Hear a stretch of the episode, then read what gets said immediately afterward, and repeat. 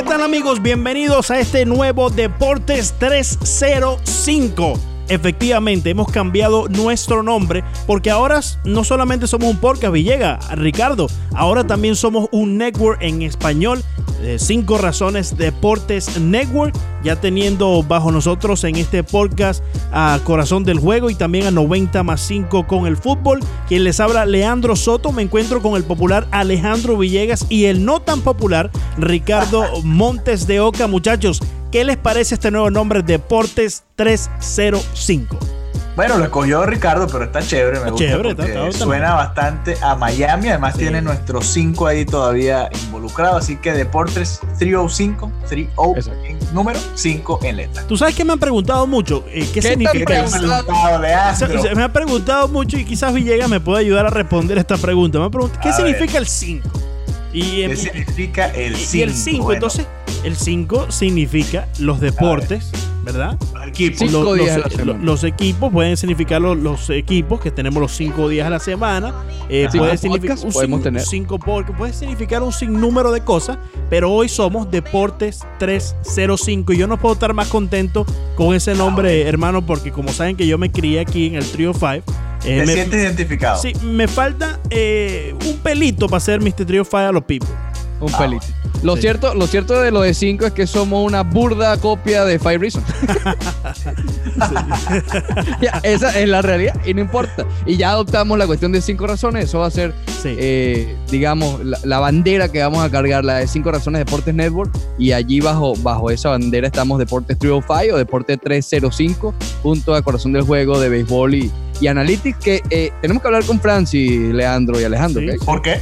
Eh, ese corazón del juego, en los próximos meses, cuando termine el béisbol de las grandes ligas, va eh, a, a, continuar con el béisbol, pero caribeño. Efectivamente. Ok, con las ligas del Caribe. Con las ligas del Caribe, que ya empezó la cubana. Por cierto, vi, vi una foto. Oh, deprimente, deprimente. Sí, bastante, bastante triste de un juego en Villa Clara, creo que que estaba. Oye, el Marlins Park estaba full con respecto a. y fue un domingo. Pero bueno, ya eso, parte de eso lo pueden escuchar en Corazón del Juego 90 eh, Muchachos, eso no es lo único que ha cambiado, porque también ha cambiado nuestro Instagram y nuestro Twitter. Y Alejandro Villegas tiene exactamente eh, de qué se trata. Cinco razones net. Ahora es el, el usuario arroba cinco razones net de network en vez de ser pod, como le gustaba a Leandro, POD, ahora eh, es NET. NET. Cinco razones net. Ahí nos pueden seguir. Bueno, les pregunto, eh, ¿episodio 1 o episodio 53? Continuamos con episodio Bob Abreu. Episodio Bob Abreu. Bob Abreu comenzando una nueva temporada. Ya esta sería nuestra segunda temporada con el episodio Bob Abreu. Ok, muy bien. En el episodio de Bob Abreu, el primero, pero número 53 de toda la cadena nuestra, pero el primero en Deportes 305. Vamos a tratar varios temitas del béisbol actual, siempre basados, obviamente, si nos llamamos Deportes 305, tenemos que basarnos en lo que pase aquí en la pequeña Habana. Hay un tema, eh, muchachos, con respecto a, a uno de los socios, digamos, que nos ha emocionado o nos ha tratado de ilusionar su nombre en las ligas menores previo a su debut como es el del puertorriqueño Isan Díaz, desde el comienzo de los entrenamientos primaverales, lo entrevistamos, sentimos ese, esa energía que tiene, ese aura que tiene de buen pelotero. Eh, sin embargo, llegó dándole cuadrangular a, Jacob de Grom, pero a partir de allí se ha apagado bastante. ¿Les preocupa algo lo de Isan Díaz?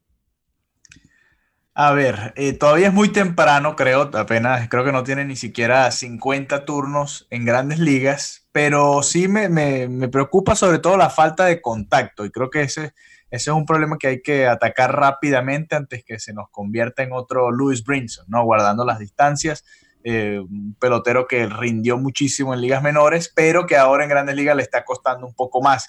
Quizás el jonrón tan temprano, en lugar de ayudarlo y quitarle la presión, eh, más bien lo está queriendo eh, pensar, lo hace pensar que puede conectarle honrón a cualquiera. Si le dijo honrón a Jacob de Grom, entonces puedo darle honrón a cualquiera. Y creo que quizás eso lo está afectando un poco. De hecho, a ver, batea menos de 200 en este momento, 188 en el momento en el que estamos grabando este podcast. Ojo, todavía no tiene ni siquiera 50 turnos. Eh, en segunda hora cometió también un par de errores en la serie contra Colorado. Cosas normales del béisbol, tampoco es que tenemos que hacer un, mucho ruido con respecto a lo que está pasando con Isan Díaz, pero, eh, y se los decía hace dos semanas o tres semanas en tono de broma, que ojalá no se convirtiera en un Rugnet odor. Imagínate tú, Ricardo. y por ahora, lamentablemente, eh, va en ese camino, pero tiene mucho tiempo para, para enderezar. ¿Qué dice Alejandro? Ya, eh, eh, también hay que prestar atención que el, digamos, su, su hype y todo lo que lo hizo prospecto no fue el bate, fue la defensa. Ok, el bate de este año fue una sorpresa que sí, ok, digamos que ilusionó al futuro de los Marlins, pero realmente él llegó a ser el quinto prospecto de los Marlins por la defensa principalmente. En 48 turnos, 18 ponches. Ahí te dejo la matemática, Villegas.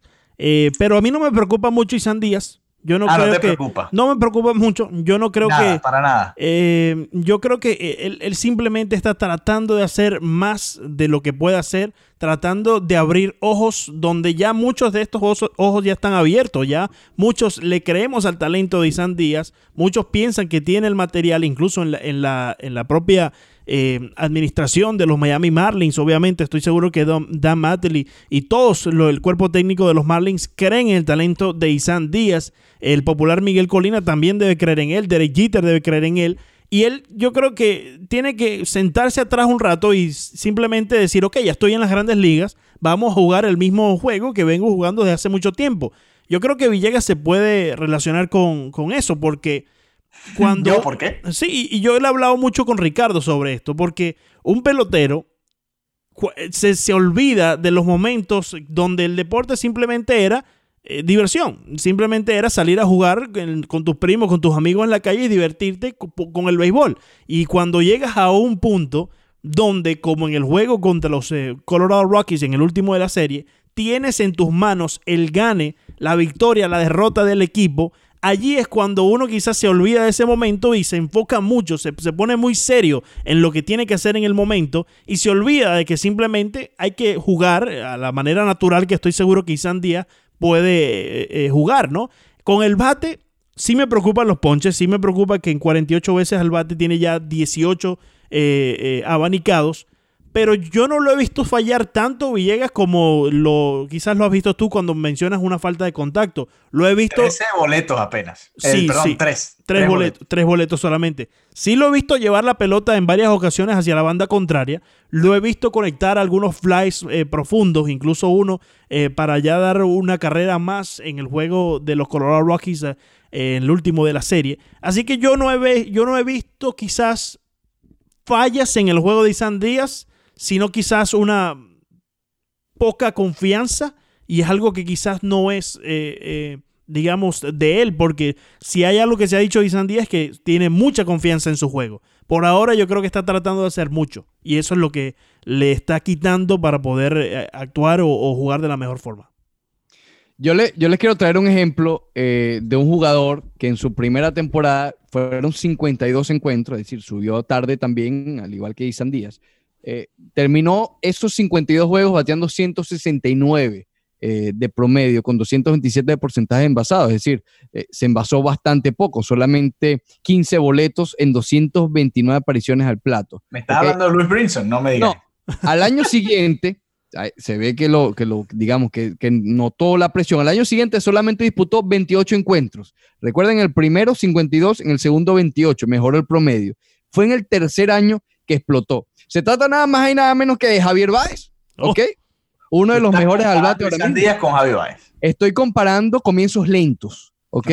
En la posición, eh, porque sí, Javier Báez eh, empezó como segunda base. Y de hecho Javier Báez era banca en ese equipo de los Cachorros de Chicago. De Starling Castro, alguna, alguna relación entre los dos, pero eh, es un ejemplo, es decir, para no volverse locos, para no, digamos, pensar ya, lo que pasa es que, claro, y, fíjate lo, que dice Alejandro Villegas, que es algo muy común con nosotros aquí en Miami.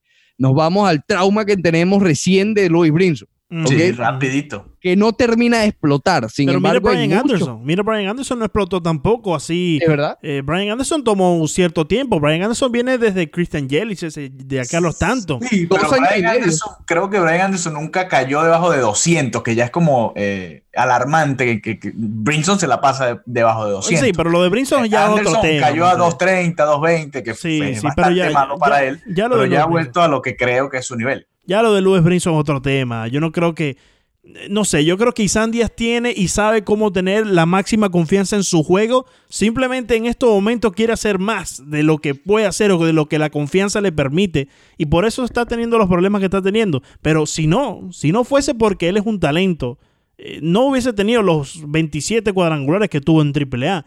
Vamos a estar claros, sí, son muchas rectas que uno ve en AAA.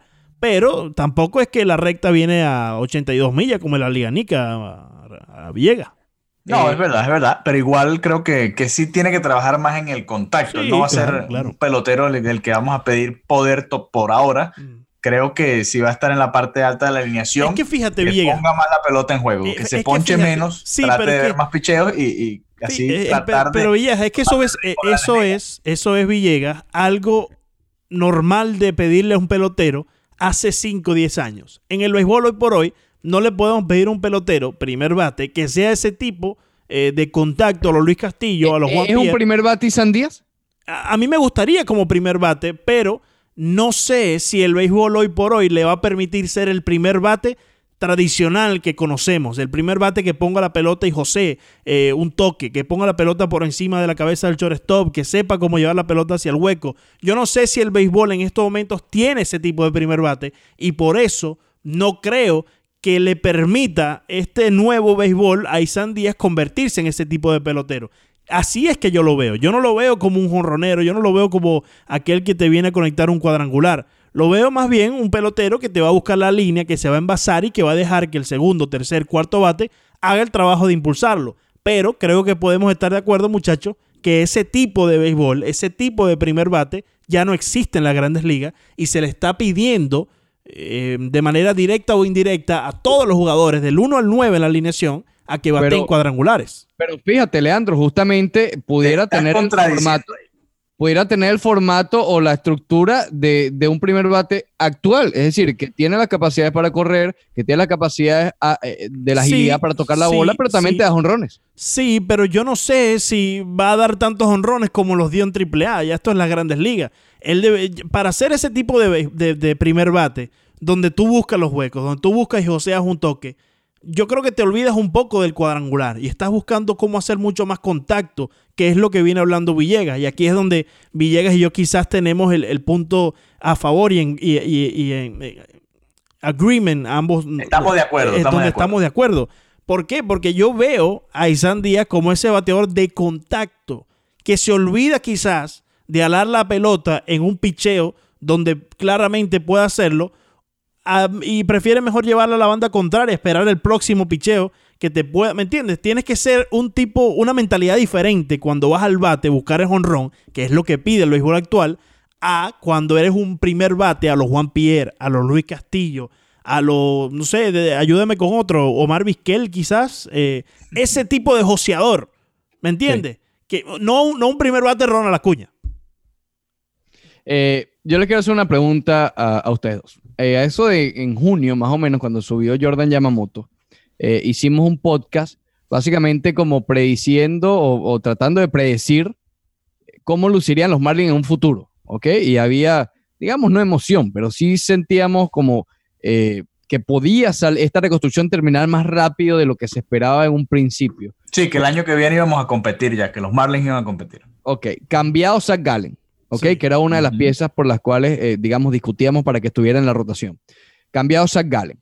Yamamoto, si bien empezó muy bien y, el domingo mostró signos de mejoría, no ha estado muy bien el último mes. Y eh, Isan Díaz, ya, habíamos ya estamos conversando de esto. ¿Ha cambiado un poco su visión a futuro con los Marlins, con esto que hemos visto de Yamamoto y Sandías y el cambio de Galen? A ver, yo creo que eh, preocupa un poco porque obviamente se hablaba de que teníamos exceso de picheo, ¿no? Se decía, bueno, tenemos muchísimo picheo, ahora falta buscar el bateo y realmente nos hemos dado cuenta que realmente no nos sobra nada de picheo. No hay nadie en la rotación en este momento que tú digas, bueno, hoy es seguro o, es prácticamente seguro que vamos a competir porque tenemos a X o Y en la lomita. Ni siquiera Kyle Smith ha podido volver a ese, a ese ritmo con el que empezó la temporada. En algún Alcántara también.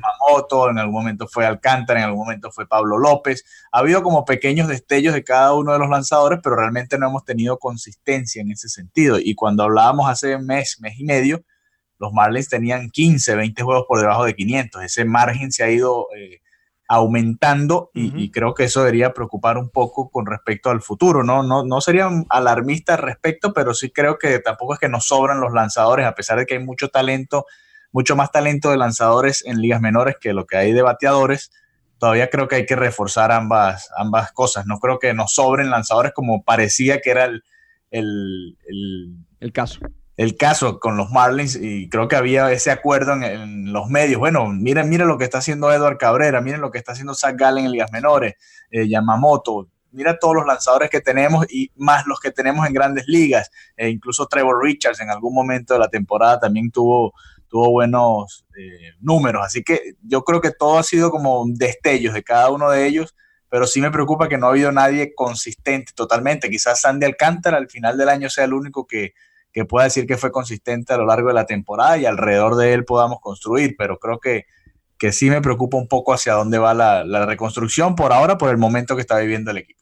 Creo que los Marlins han dado los pasos correctos, pero sí estoy con Villegas debido al talento que ha demostrado esos pasos. Porque una cosa es que los Marlins decidan cambiar a un pelotero o un pitcher como Zach Gallen para adquirir lo que ellos llaman el shortstop del futuro que muchos pueden decir que eso es una, un cambio inteligente porque estás dando una pieza valiosa por otra pieza valiosa que te va a hacer falta. Claro, cuando ya los números se presentan adelante de ti, pues uno dice, no, los Marlins perdieron este cambio. Pero creo que estoy con Villegas porque ahora yo creo que tengo que ver a los Edward Cabrera, tengo que ver a los Gary uh, Jones, eh, muchacho que está allá abajo, eh, Braxton Garrett. Eh, tengo que ver a esa nueva camada de lanzadores. Trevor Rogers es el otro. Trevor Rogers, correcto. Tengo que ver a un Víctor Víctor Mesa. Tengo que ver a un José Devers. Tengo que ver a un Monte Harrison. Tengo que ver un sinnúmero de peloteros que me han prometido para poder ponerle fecha a esto. ¿Por qué? Porque con los que estoy viendo ahorita mismo, cuento con muy pocos. Ahorita mismo solamente los Marlins cuentan con Jorge Alfaro, Brian Anderson y San Díaz y bueno, lo de la rotación, obviamente. Pero fuera de, los, de la rotación, que está Sandy Alcántara, eh, Yamamoto estaría ahí, Pablo López estaría involucrado también, el Smith estaría involucrado. Y bueno, estamos buscando quizás ese quinto abridor, ¿no? Pero eh, yo creo que hablando de la parte ofensiva donde más le faltan los Marlins, tengo que ver muchas caras todavía para poder sentarme y decir los Marlins van a ganar en el 2023, los Marlins van a ganar en el 2024. ¿Me explico?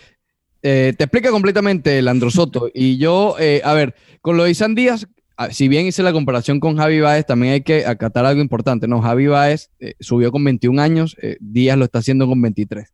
Pero a lo que voy es lo siguiente, creo que esto, a pesar de que no, a ver, todavía no ha llegado a 50 turnos Isan Díaz, todavía no hay que tirar la toalla, de mucho menos con él, pero sí ha sido un poco un shock negativo, porque vemos a lo largo de las grandes ligas, novatos que suben y causa un impacto inmediato. Jordan Álvarez, Aristides Aquino, Bobby Chet. un eh, tal Peter Alonso, no sé si lo has escuchado. Pete Alonso, Mike Soroka. Fernando el año pasado. Eh, ¿Quién? Tatis. Tati, es decir, sí, hay, hay, peloteros que suben e inmediatamente causan impacto. Y los Marlins parecieran que no. socio Jordan Álvarez. Por eso, Aristides Aquino, que salió de la nada, el hombre rompiendo todos los récords. Eh, los Marlins no tienen a nadie. Es decir, o no ha pasado ese efecto Nunca, salvo el honrón Grand Slam de Jeremy Hermida para abrir su carrera. ¿Qué, otro novato ha llegado dando palo? Y Miguel Cabrera en el 2003. Chris Collan. Chris Collan. Novato del año, claro. Bueno, está bien, Chris Collan. Pero, eh, en esta nueva camada no hay. Y pensábamos en su momento que, eh, que, que Javi Baez. Que Louis Brinson iba a ser ese. Pensamos que, que Díaz iba a ser ese, correcto. Y con Yamamoto lo pensamos después de cuatro aperturas. Sí, sí, sí. No fue así. No tiro la toalla en ello, pero estoy contigo, Ricardo. Yo creo que todavía no hemos visto. Ha sido un golpe emocional. Exacto. No hemos visto ese boom de esos prospectos que nos prometieron. Esperemos que sea así con, por, ejemplo, Jesús Sánchez, un Lewin Díaz. Yo siempre los caracterizo como esos que ya los ponen en la televisión y le hacen un seguimiento cada vez que van al bate. Eso no ha pasado con los Miami Marlins. Está pasando con Sisto Sánchez, ojo. Sí pasa con Sixto. Sí pasa con Sixto. Está pasando con Sixto, pero bueno.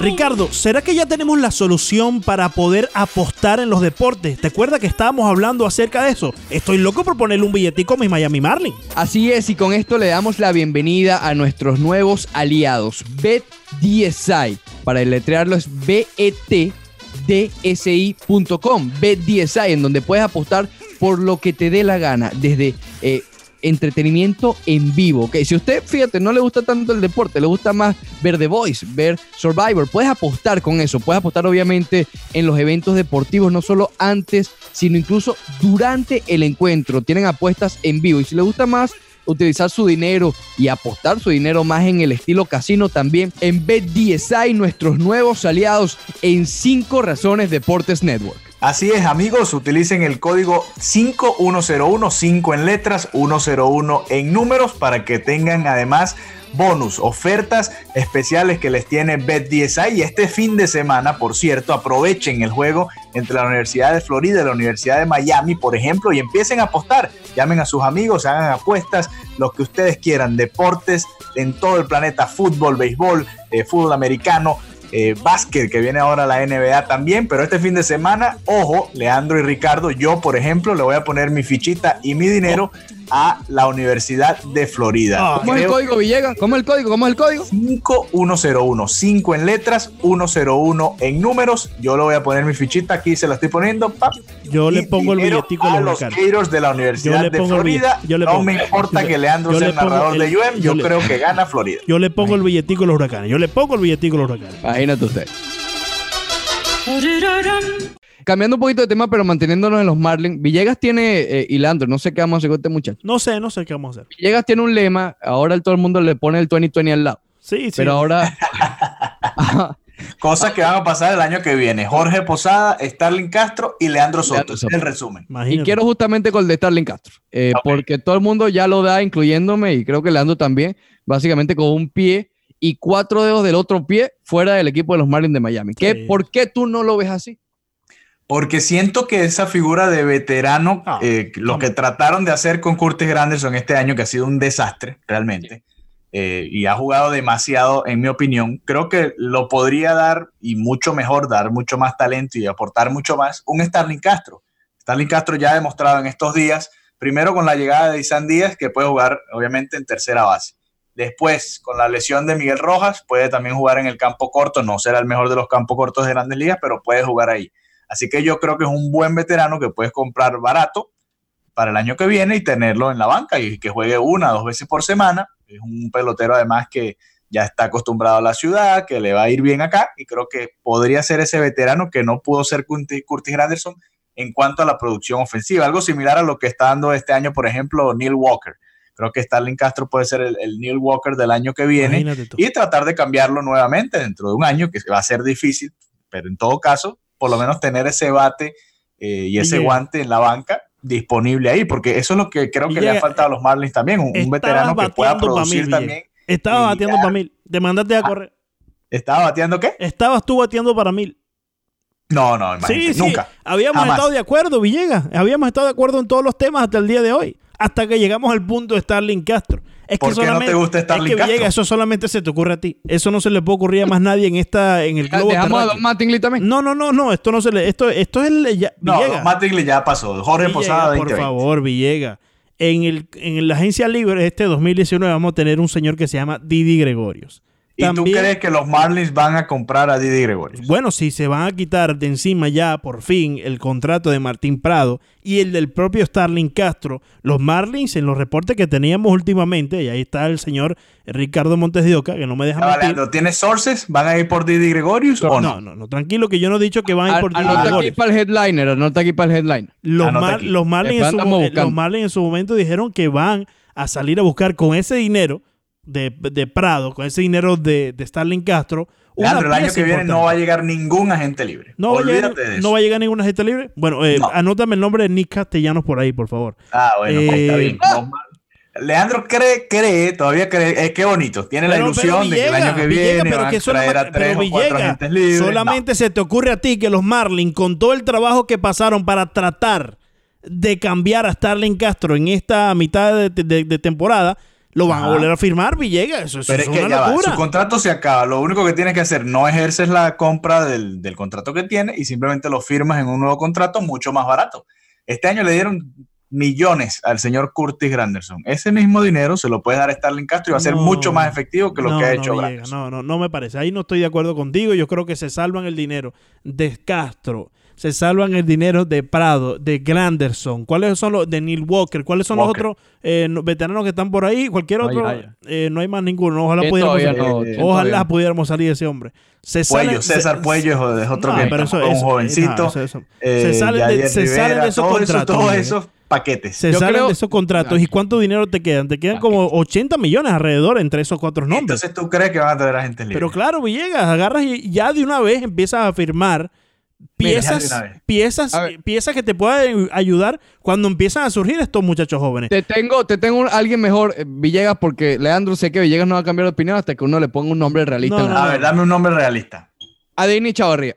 No, Adini Chavarría, imagínate. No, bueno, mucho mejor que, que Starling Castro hoy por hoy me gusta más, está más barato. Me, gusta más. No creo. Vamos a buscar, búscate ahí los números de Olvídate los números, olvídate los números. No hiciste molestar, lo dejaron libre los Mets. Para buscar no pudieron agarrar los bravos. Para buscar desde el 2012, desde el 2012 es el quinto campo corto que más carreras ha salvado la defensiva. ¿Qué está diciendo este muchacho? Dios, en las grandes ligas. Villegas, es que no va a ver todos los días. Tú tienes que traerme a alguien que batee si va a estar ahí en la ah. Ah, no, pues seguro que Starling Castro está bateando mucho, ¿viste, Villegas? Bueno, ha bateado mucho. mejor que cualquiera en los Marlins en el último mes, en los últimos dos meses. Imagínate, tú todos estamos jugando una campaña de seis meses para un solo mes, Villegas. ADN Chavarría Es una locura lo que estás diciendo.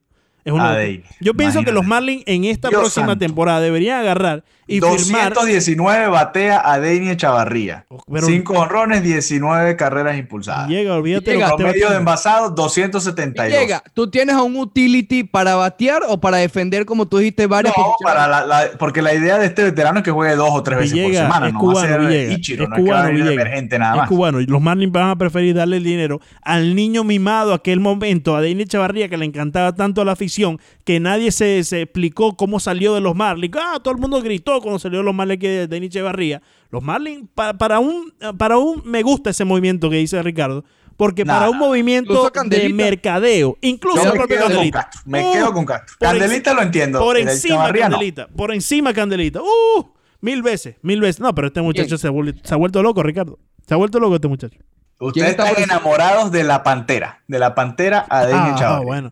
Y tú estás enamorado de Starling Castro, no, pero yo creo que puede ser más productivo que de Chavarría. Probablemente en otro equipo, probablemente en otro equipo. No sé si estoy más triste por, por este debate o porque veías que era Starling Castro. Imagínense que estamos discutiendo. ¿Starling Castro o ADN Chavarría? Es que yo no le quito... es un pelotero de la banca, creo que no va a ser Pero el problema es que yo no le quito, yo no le quito el mérito a Starling Castro. Pero Starling Castro probablemente le vaya a ir mejor en una temporada fuera de Miami que aquí en un equipo que está en reconstrucción. Tú no, creo, no, creo que nadie más lo firme. Villegas, pero tú no has visto, tú no has visto ese hombre como llega sin ganas al estadio. o sea, no, no. por favor, Villegas. No, no, no, no. ¿Cómo tú estás diciendo que Starling Castro llega sin ganas al estadio? No, llega con ganas de trabajar y todo, pero es que se está, no, se está reflejando, no se está Si está trabajando, la motivación. Ha sido el mejor del equipo en los últimos dos meses. Llega la, motivación. bueno, en los últimos dos meses porque estaba buscando quien lo cambiara. Para ver, para ver si, para ver si se iba por otro equipo. Para ver si se iba por un equipo donde podía competir. Villegas, Starling Castro está buscando el anillo. Eso es la motivación que quiere Starling Castro. El anillo. Y aquí en Miami no lo va a conseguir. Pero por el otro lado, por el otro lado, yo creo, y también es un argumento fuera de los números y todo, que creo que hace falta cambios en, en, la, en las caras en el, eh, en el clubhouse. ¿ok? Creo que hace falta un cambio, no solamente el manager, sino, no sé, volver a ver a Starling Castro el año que viene. Sí, sí, sí. Eh, es, como, no sé, es un poco cansón. No sé si están de acuerdo en ese aspecto. Puede ser, puede ser. Mira, 319 en julio, 324 en agosto. Pero es una temporada de seis meses, Villegas. Son seis meses, no son dos meses. Claro que son seis meses, pero es un pelotero que puede ser esto desde la banca. Ojalá lo pueda hacer, pero si no, viene tampoco es que va a cambiar mucho, Leandro. Pero creo que puede ser mejor banca que Curtis Granderson, Fíjate, que yo creo, Rivera, yo creo que, que Starling Castro, que cualquiera, que Riddle, que cualquiera. Yo, un caballo. Yo creo que Starling Castro puede todavía ser jugador de todos los días y con la motivación de poder adquirir un anillo de serie mundial en otro equipo. Ah, bueno. He dicho. Que se vaya a Houston entonces. bueno, ¿por qué no? Que se vaya a Boston. Boston puede firmarlo por barato. Ellos no, van a estar queriendo eh, gastar mucho dinero. ¿Por qué no dice para Boston que lo firmen? Un añito con opción para el segundo. A ver cómo te va, Starling. Vamos a darte la oportunidad.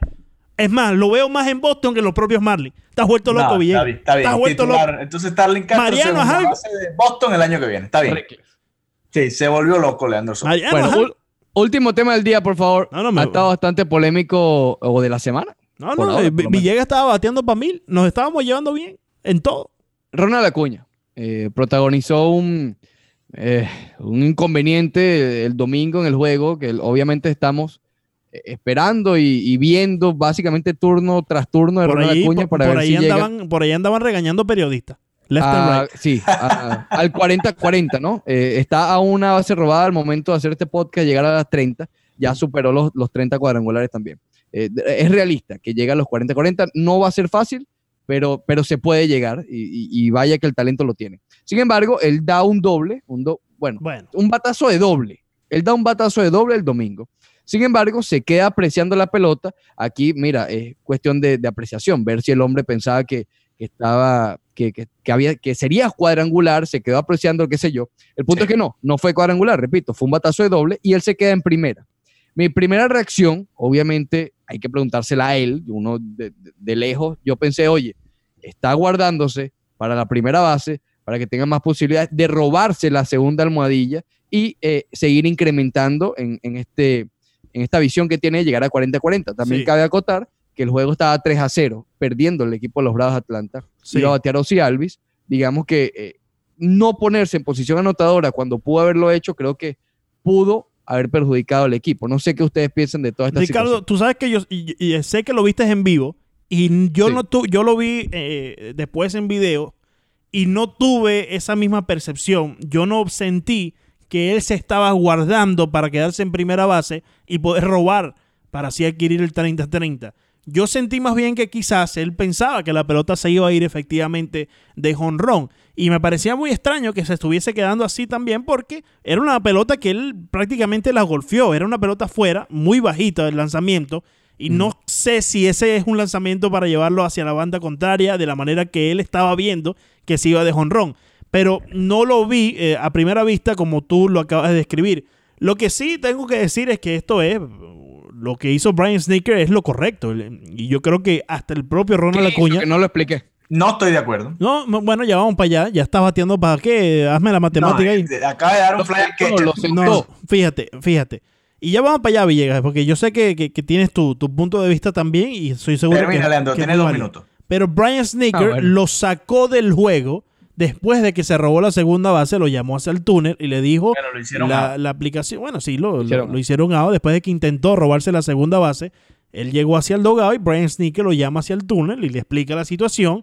Y yo creo que después de ver el video, Ronald Acuña en verdad supo que hizo algo mal y que estaba pagando las consecuencias en ese momento. La disciplina por delante de todo, Villega. Brian Sneaker hizo lo que se tenía que hacer. Y la razón por la cual no lo sacó después de aguantarse para llegar a segunda base, de quedarse admirando el jonrón, es porque el que lo iba a sustituir era Brian Duvall. Ryan Duvall, ¿cómo? Adam Duvall, disculpa. Adam Duvall. Y lo que dijo el propio Brian Sneaker es que él no iba a hacer a, Brian, Adam Duvall pagar por las consecuencias, no iba a hacerle pagar las consecuencias de que Acuña se quiso lucir eh, admirando un jonrón que era para doble y no corrió. Entonces, y me parece una excusa muy válida porque no vas a hacer eh, pasar calamidades a Adam Duvall, que estaba frío, tenía que calentarse, porque este muchacho no decidió correr para el honrón. Ahora, espero que Ronald Acuña haya aprendido de este episodio y que no vuelva a suceder algo similar, porque entonces ahí sí no hay disciplina o no hay respeto, primero que todo hacia el manager, hacia sus compañeros, hacia su propio amigo Albi que venía a batear después de él y lo, poniéndose en posición anotadora, si Albi probablemente lo hubiese podido eh, anotar, lo hubiese podido impulsar. Me parece que la disciplina. Mucha tiene, novela, Leandro. La mucha novela. Mira, fíjate. La disciplina tiene que estar por encima de todo, Villegas. La disciplina cuando, tiene les que da la gana. Por eso que se te olvidó llenar la tarjetita. Por eso que se te olvidó llenar la tarjetita. Son cosas distintas. Si hay un pelotero en Grandes Ligas en este momento al que tú no le puedes decir que no le pone corazón, no, ese no pero es. Que no, ese no es la, pero que ese no es la discusión, no, no, pero, pero espérate, espérate, espérate un momento, vamos a atajarla ahí. No, espérate un momento. No, no, no, espérate, vamos a atajarla ahí, Villegas, atajémosla ahí porque no quiero, no quiero. Cometió el error de espera no un momento, Villegas, por favor, espera un momento, vamos a atajarla ahí porque no quiero hacer ver con que yo estoy diciendo que él no le pone. En ningún momento mencioné que. Lo, querían banquear por eso, porque no corrió. No, no, no, no. no lo, querían banquear Villegas no por la falta de esfuerzo o porque él no demuestra la falta de, la falta de esfuerzo o porque él no demuestra el esfuerzo. Lo querían banquear porque es un acto indebido. Y yo creo que tú debes estar de acuerdo con eso. Si tú no estás 100% seguro que la pelota se va a ir de jonrón, tú no puedes quedarte mirando la pelota porque puede ser un triple, puedes hasta anotar un inside the park. Puedes hacer mil cosas, Villegas. Voy con eso. Había, por ejemplo, había el pitcher estaba en segunda base. El pitcher no se montó ni corrió y debió haber anotado si supuestamente era un doble. Al final terminó siendo un sencillo Ronald Acuña hizo mala y no correr, perfecto. Aquí es donde yo eh, no estoy de acuerdo con el manager. ¿Por qué? Si de verdad querías castigarlo, lo sacas de una vez. Punto. Y usted llega primera, va al corredor emergente, así como sacaron a Hanley Ramírez. ¿Usted se acuerda sí, cuando sí, sí. la pelota? Y, estoy de acuerdo contigo, pero tiene que. Freddy González dijo: venga acá, Sí, estoy de acuerdo contigo, pero tienes que escuchar la excusa o, el porqué la razón, de la razón, yo entiendo, yo entiendo lo de Adam Duval, pero tú le dices, mira, no corras, quédate en primera tranquilo. No, no, pero es que estás en ah, una posición, pero, es que estás en una circunstancia de juego y después tú vas y ya, pero es que estás en una circunstancia de juego donde la carrera que representaba a Ronald Acuña era la del empate. Pero entonces, ajá, entonces tú estabas pendiente más de dar el mensaje o de ganar el juego. Porque si, si de verdad estabas pendiente de ganar el juego, tú no sacas a Acuña es el mejor pelotero que tienes en el line-up en el momento. Pero te estás contradiciendo porque es que no lo sacó. Lo dejó en primera base. ¿Cómo que no lo sacó? Si lo sacó apenas se terminó el inning. claro, lo que pero, me llama la atención. porque es que lo sacó cuando él se fue a segunda y lo agarraron out. Leandro, tú sabes, Entonces lo está castigando porque además después se fue al robo. me imagino no había seña X. Eso... y por eso es que él declara al final. Una acción por lo que a mí me llama la atención, que Villegas no perseguir metas personales y una todo. Una acción por encima de la otra. Permiso, muchacho, para dar un punto. Silencio un momento los dos. No, no, no, estoy muy molesto con Villegas. Estoy muy molesto no, con Leandro está. Me llama mucho no, es más, no te hablo, no te hablo, Villegas. No te hablo. Me llama mucho la atención lo de Ray Snitker, porque yo sí estoy de acuerdo con la disciplina. Por más que ha sido el que le ha, más le ha puesto a todos los juegos, en esa jugada en particular no le puso. Y eso es indefendible. No le puso, ¿ok? Pero sí me llama la atención que no lo. ¿Por qué lo dejaste en primera? Si tú quieres dejar un statement claro de una ah, vez, de una vez. Mira, ven acá, corredor emergente, ya. Y además le, le, no le sigues el juego, porque si de verdad él se frenó para intentar robarse la base, bueno, qué mejor castigo que sacarle y quitarle esa oportunidad de robarse la base. ¿no? comprendo y estoy de acuerdo con ustedes en ese punto, pero es inválida eso, es inválido eso para mí cuando el manager del equipo te está dando la razón por la cual no lo sacó en el momento. Yo creo que el mensaje. yo creo que eso fue una excusa de. No, yo, creo que el mensaje igual. No lo sacó en el momento que debía sacarlo y además, yo no lo hubiese sacado. Un pelotero joven, tú lo llamas aparte y le dices, mira. No, no, tú lo sacas. Métete en el partido. estamos en un juego que puede ser eh, un, Eso es muy bonito. una postemporada pendiente. Vamos a tratar de ganar este juego. No me estés robando si no hay seña, cualquier cosa. y puedes hablar con él en el terreno y salimos y vuelves. No te puedes quedar en un juego así sin tu centerfield y el mejor bateador del line-up eso es muy bonito. Eh, después dio esa excusa de que no quería afectar a Dan Duval.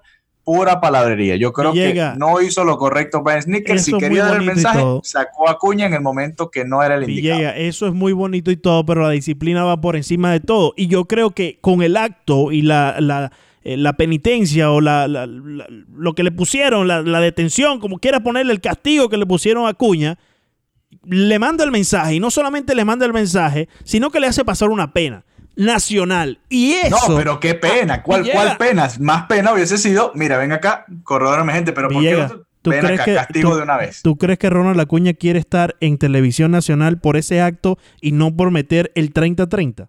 Es una... Ok, pero es que igual hubiese estado en televisión nacional si lo sacabas desde la quieres apostar? o como lo sacaste ahora. Igual las cámaras estaban ahí, el manager sabía que igual la gente... ¿Cuánto tú quieres apostar? Sí, pero no envías el mismo mensaje si no actúas. ¿Cuánto tú quieres apostar que Ronald Acuña nunca vuelve a hacer esto?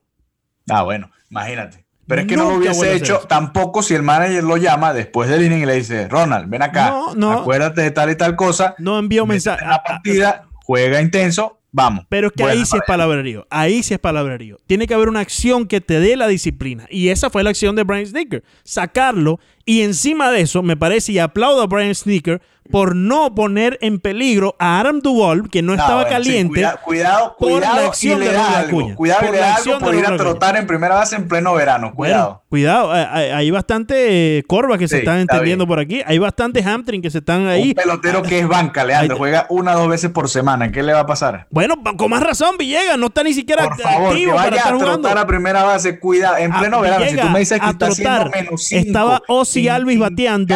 en Kansas. Tú dices, bueno, ok, demasiado frío. Villegas estaba Ozzy Alvis bateando con hombre en, tercera y él en primera, en primera base.